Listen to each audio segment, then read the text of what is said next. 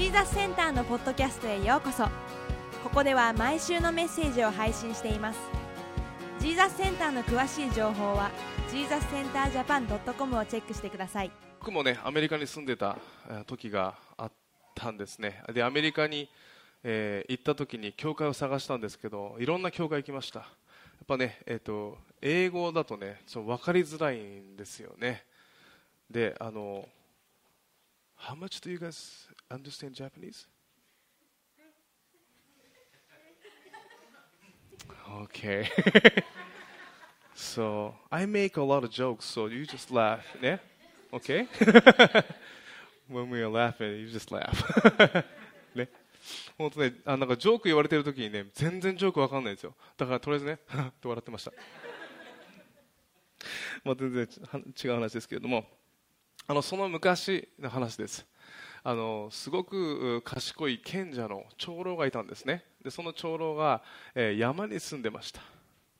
で山に住んでいたその長老に若者たちが会いに行くそして何か一つでもいいから学びたい、まあ、そういうふうに思っていたんですよねそして、えー若者がこう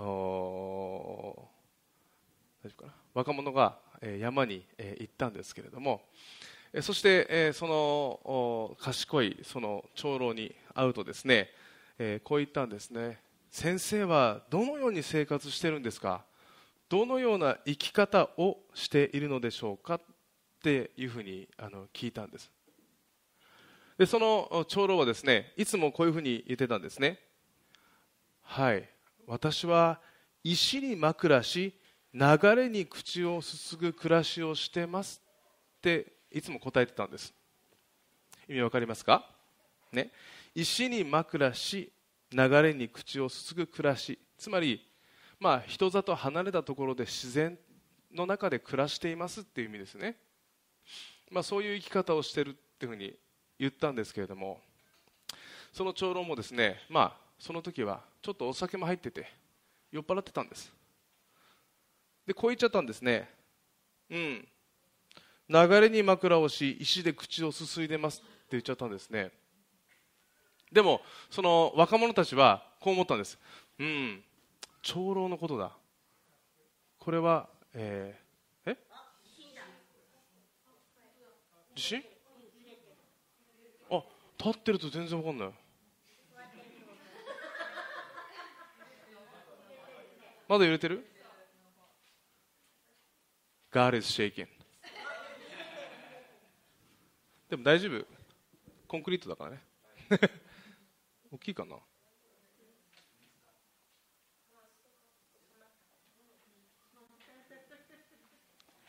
大丈夫？避難しなくて大丈夫？大丈夫？OK We're going back to the story. ねえ。まあそのあの長老もですね、まあ、少し言い方を間違ってしまったんですね。そして流れに枕をし石で口をすすぐ。これはちゃめちゃですよ日本語でしただったらね。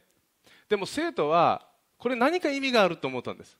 だからはい先生私たちは幼すぎて分かりません。どういう意味でしょうか？長老もですね言い間違ってしまいましたからどうしようと思ったわけですよね。でもさすが賢い長老です。えこう言ったんです。分からないのか。ね。それは何か良くないことつまらないことを聞いた時には川で水をあ川で耳をねえーえーあまあ、流れで枕をしいというのはその川の流れで耳を注ぐんだ、まあ、洗うんだ、ね、そうするとその聞か聞きたくないこともどこかに行ってしまう。これは心の健康につながる。そして石で口をすすぐっていうのは小石で石をすすぐと健康になる。私は心も体も健康に生きている。という意味だって答えたんですよね。まあとっさの言い間違いでしたけれども賢かったからこそ、まあ、説明することができた。っていう話ですけれどもね。皆さんは生き方を考えるとどんな生き方をしてますか？言葉で言い表せますか？一言で言い表せます？結構難しいと思うんです。私はこういう生き方をしてますっていうのってすごく難しいと思うんですよね。あの実は今日の箇所この箇所はダビデの詩篇です。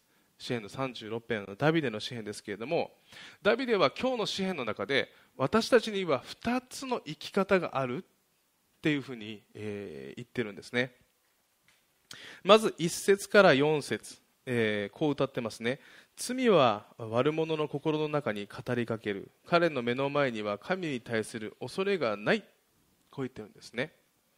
つまり一つはあこれはですね神に対する恐れがない生き方ですよね。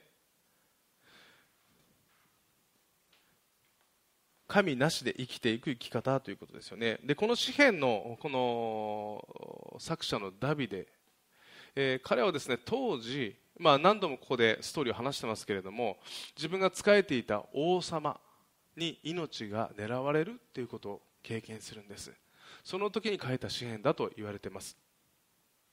ダビデは優秀な選手でした。いつも勝利を収めてきた。そして、えー、それでダビデの称賛が高まった。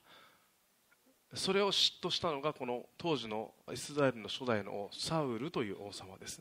そして嫉妬に燃えてサウルがダビデの命を狙ったわけですね。そしてサウルだけではなくてサウルに仕える兵士たちつまりダビデの友人たちもダビデの命を狙うっていう状況だったわけですよね。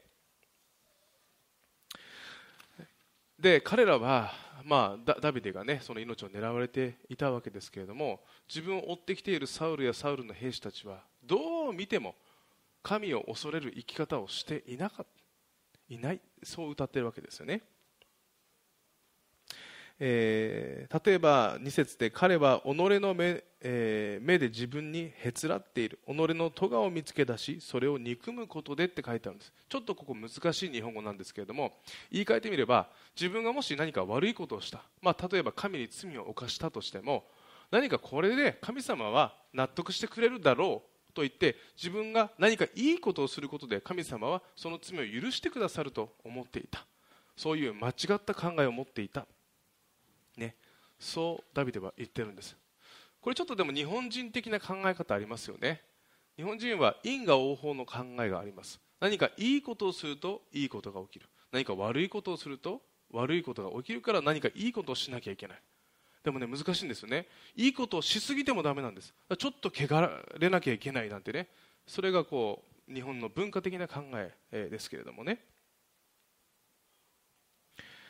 まあ、特にこの当時のこのサウルやサウルの兵士たちはですねダビデの首を取ればこれで、え、いいんだ、ね、特にサウルに仕えている兵士たちはダビデの首を取ればあ首を取ればサウルが喜ぶ。それこそが善だ。こう思い込んで、そして、行動していたわけですよね。またですね彼らは不法と欺きで満ちているっていうふうに、えー、言ってますね。3節で彼の口の言葉は不法と欺きだ。彼は知恵を得ることも善を行うこともやめてしまっている。ほら違う訳では悟く正しく行動することをやめているっていう訳なんですね。つまりこれは彼らはその場その場の雰囲気とか快楽とかその場限りの感情で物事を決めていて何の一貫性もないというふうにダビデは言ってるんです。まさにこれはサウルの姿を表しています。サウルは一度ダビデを許すんです、ね、でもその後にまたダビデの命を狙うってこともするんですね。まさにこのサウルという人物はその場その場の感情で動いている。何のバランスもたれてない。いつもアンバランスな心で生きている。全く神を見ようとはしない、ね、一貫性がない生き方だ。こういうふうに言っていたんですね。そして4節では彼は寝床で不法を、えー、図り良くない道に固く立っていて悪を捨てようとはしないって言ってるんですね。この寝床で不法を図りと書いてありますけれどもあの寝床っていうのはユダヤ人たちにとっては神様を思う場所なんです。皆さん寝る前って何します？うちは4人で寝るとき、まあ、僕結構寝るのが3人よりも遅いんですけれども4人で寝るときにはみんなで手をつないでお祈りして寝るんです。学校行く前も毎朝お祈りをして出してます。でご飯の時もお祈りをして出してます。大体お祈りのリーダーは長男のレオです、でうちの次男はいつもそのお祈りをする前のお言葉を言うんですね。次男が「アーメンチマツ」って言って で感謝していただきますって長男が言うんです。でみんなで「アーメン」って言うんですね。寝る前もあのじゃあ今日は誰がお祈りするって言って長男が祈ったりまたあの次男は3歳ですけど3歳も祈るんです。真似するんですよね。じゃあお祈りしてみなって言うと「うん、うん、神様ねなんだ。なんだあーねん」って言うんですよ。3歳ですからね。でもあのいつもね、えー、まあえー、そうやって祈ってそしてじゃあ神様に明日も守ってもらおうね。じゃあ今日もいいことがあったね。って言ってふいて、えー、終わるようにしてますけれどもあのまさにユダヤ人たちはいつも寝る前にその日のことを振り返ったんです。神様今日はこんなことがありました。あこの人を傷つけてしまいました。神様そんな私を許してください。そしてまた新しい祝福がありますように。こういうふうにユダヤ人たちはその夜に祈ってたんです。だから寝床っていうのは祈りの場所だったんです。でもそんな祈りの場所さえも彼らは神を見ようとしていない。神を恐れないものっていうのはこういう者たちなんだ、えー、ダビデが歌っているんですよね。だからいつも彼らは神を求めず自分の思いだけで動いている。こう言っていたんです。つまり神を恐れない生き方神なしで生きていく歩み方っていうのは自己中心に自分本位で生きていく歩み方だってダビデは言ってるんです。でもねこういうのねえなんで自分本位で生きちゃいけないんですか？深夜先生しんちゃん考えてみてください。今はね自分がやりたいことをやる時代ですよ。自分本位じゃなきゃだめじゃないですか。ね。そういう方もいらっしゃるかもしれません。でもじゃあこう考えてみてください。例えばです。5歳の女の子がいるとします。その5歳の女の子がおじいちゃんとおばあちゃんのお家にバスと徒歩で行くとします。まずはじめに徒歩でバス停まで行きます。バスに乗ってバスターミナルまで行きます。ターミナルで降りて今度はおじいちゃんとおばあちゃんの家の前まで行くバスに乗り換えなければいけません。そしてバス停に着いたら今度は歩きでおじいちゃんおばあちゃんの家に行かなきゃいけないです。バスは1回乗り継ぎます。金額も違います。さあ皆さんはこの5歳の女の子にじゃあ行ってらっしゃいポンと背中を押しますか？お金をポンって渡してじゃあ行ってきなって行かせますか？行かせないと思います。なぜですか？初めてのお使いじゃないからです。番組ありますよね？初めてのお使いでね。超可愛いですよあれ。カメラクルーがおってね。あれだったら行かせます。でも自分の我が子まだ5歳の一人でそんなとこ行かせません。なぜかっていうと危ないからです。バス停に行くまでにちょっとはみ出したら車に当たってしまうかもしれない。じゃあバスに乗れたとしてもどうしていいかわからないかもしれない。じゃあ仮にバスに乗れたとしてもバスターミナルに行って正しいバスを見つけることは難しいです。だって漢字ですもんほぼ。そしてその料金を払うのはもう難しいです。でついて歩っていくのももちろん大変だからです。だからどうしますか？皆さんだったら。うん。じゃあ一緒に行こうかって言いませんか？そしたらその女の子がこう言うんです。なんで私を信じてくれないの？私一人で行けるから大丈夫って言ったらどうしますか？うんそうだよね。ね。じゃあちょっとだけついていくから。一人では行かせないと思います。危ないからです。また行く道もわからないからです。この今のストーリーは私たちと神様の関係によく似てます。私たちは人生明日のこともわからないです。私たちは神様の作品です。そして作品である私たちは作者である神様の助けがいつも必要なんです。もちろん神様なしで生きていくこともできます。でもそれはさっきの女の子が一人で旅をするようなもんなんです。危ないんです。何もわからないんです。ね。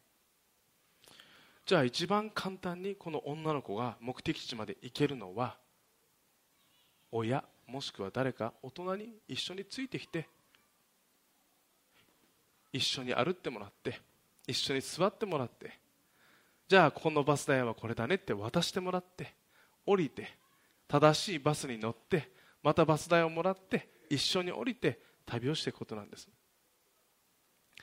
私たちも一番簡単な人生の歩みというのは私たちの神様と共に歩むことなんです。私たちの神様はその時に私たちをいつも導いてくださる。そしてはい必要なものだよ。その必要も与えてくださるんですね、えー、詩篇の48編の14節スライドお願いします。読みづらい。大丈夫かな？レジュメ見てくださいね。この方こそまさしく神。世々限りなく我らの神であられる。神は私たちを常しえに導かれる。常しえです、ね、だからこの人生この地上の人生終わったとしても私たちをずっと導いてください。共にいてくださるんですね。そしてイザヤの20章の21節、えー、もう次の言葉ありますね。えこの方こそあじゃなくてあなたが右に行くにも左に行くにもあなたの耳は後ろからこれが道だこれに歩めという言葉を聞くって書いてあるんです、ね、ただ導いてそしてただ一緒にいるだけじゃないんです。はいここ右だよ。はいここ左だよ。はいここストップだよ。はいここちょっと戻れだよ、ね、そう導いてくださるってことですよね。だからこそ私たちはいつも神様と共に歩むべきだ。まあ一つ今日ダビデが歌っている歩み方の一つは神を恐れない生き方。だからこそ私たちはいつもね神様と共に歩むべきだってことですけれども、えー、もちろんこの今日の神を恐れない生き方の後は神と共に歩む生き方。神を恐れる歩み方っていうのが書いてあるんです。じゃあ具体的にダビデはどういうふうに、することが神様と共に歩むことだ。神を恐れることだって言ってると思います、えー、今日の、ね、このダビデの詩篇を見ると分かるんですけれどもそれはいつも神様の素晴らしさを賛美する歩みだ。って言ってるんですね。ああ神様は素晴らしいお方だな。といつも思っている。それこそが神様と共に歩む歩み。神を恐れる歩みだって言ってるんです。それが5節から6節ですけれども、えー、神ご自身がどれだけ豊かで、えー、偉大なお方かっていうのを歌ってるんですね。恵みは天にあり真実は雲にまで及ぶ。義は高くそびえる山のようで裁きは深い海のようで人や獣つまり生き物すべてを栄えさせるお方なんだ。ね。そしてこのように神を求める者にはさまざまな恵みが与えられるってダビデが歌ってます。一つは三翼の陰に身を隠す、ね、いつも神様と共に歩む歩みっていうのはいつも神様がその三翼で身腕で守ってくださる。そして神の家の豊かさを心ゆくまで飲む。また命の泉はあなたにあるって書いてあるんですね。つまりこの命の泉が注がれるということですよね。そしてあなたの光のうちに光を見るって書いてありますよね。これはあなたが歩む道の中で光つまり希望がある。希望が希望で満たされるって歌ってるんですね。ダビデは自分の王に追われていたんです。自分の友に追われていたんです、ね、本当に苦しい状況にあった。でもその時に一生懸命にただ問題の解決を考えていなかったんです。まずダビデは神様を見上げたんです。その全ての問題や全てのその王やその存在よりもはるかに偉大な神様を見上げたんです、ね、そして神様に賛美を捧げたんですね。そしてその神様こそがダビデに力を与えそして最善に導いてくださったということですね。あの旧約聖書に、えー、エレミア書ってものがあります。このエレミアっていうのは預言者の一人ですけれども彼はですね、えー、若くして預言者になったんです。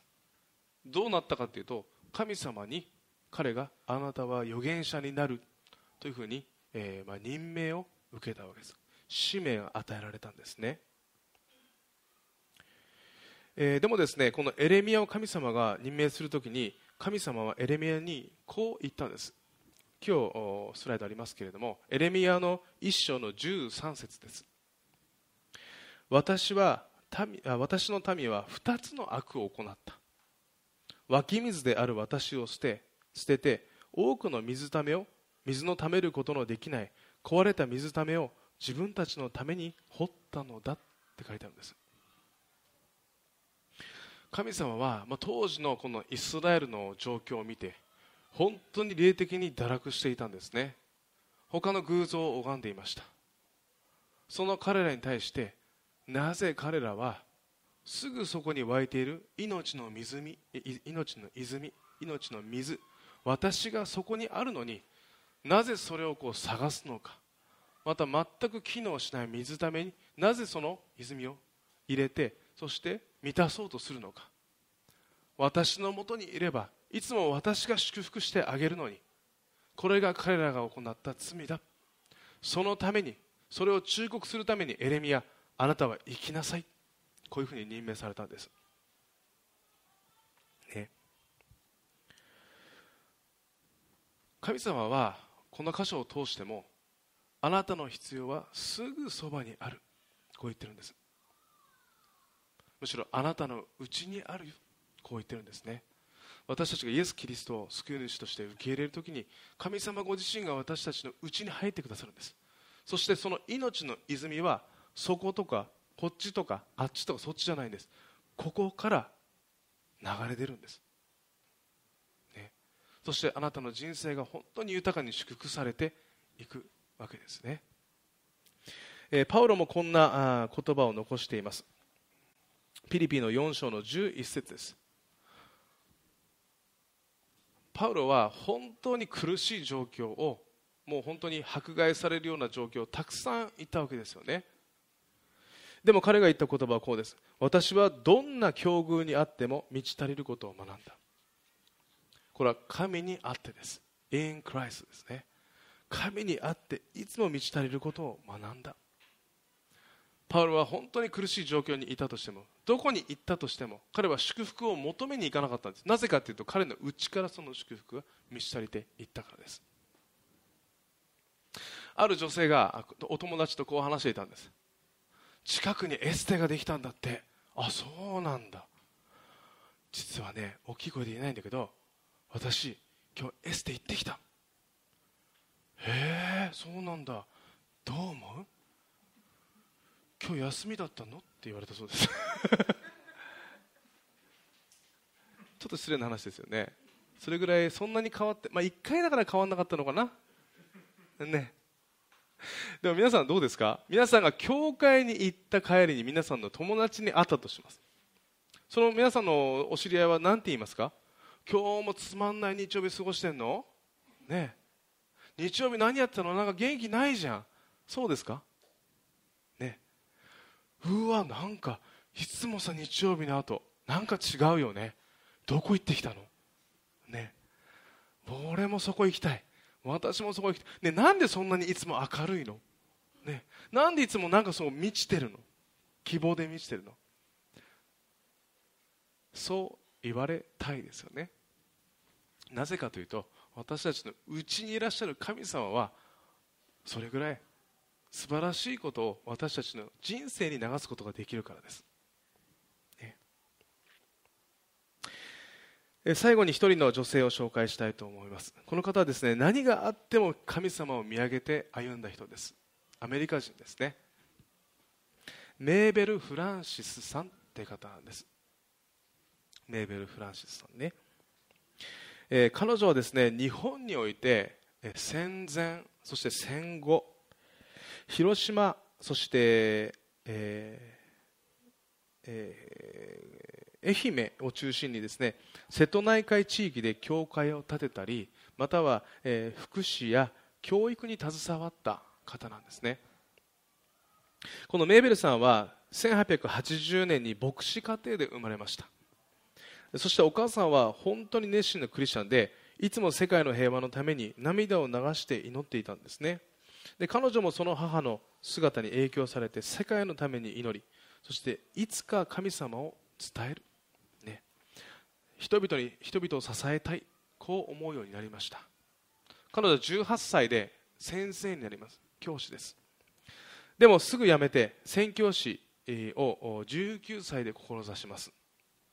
特に日本というね地域に目が行きます。そして1909年彼女29歳という若さで日本に来て広島と四国で、えー、使えるんですね。そして多くの教会を立ち上げてメーベルさんの活動は前進していくんです。でも1941年太平洋戦争が始まってメーベルさんのもとにも警察が来て自宅軟禁状態になってしまうんですね、まあ、捕まってしまう。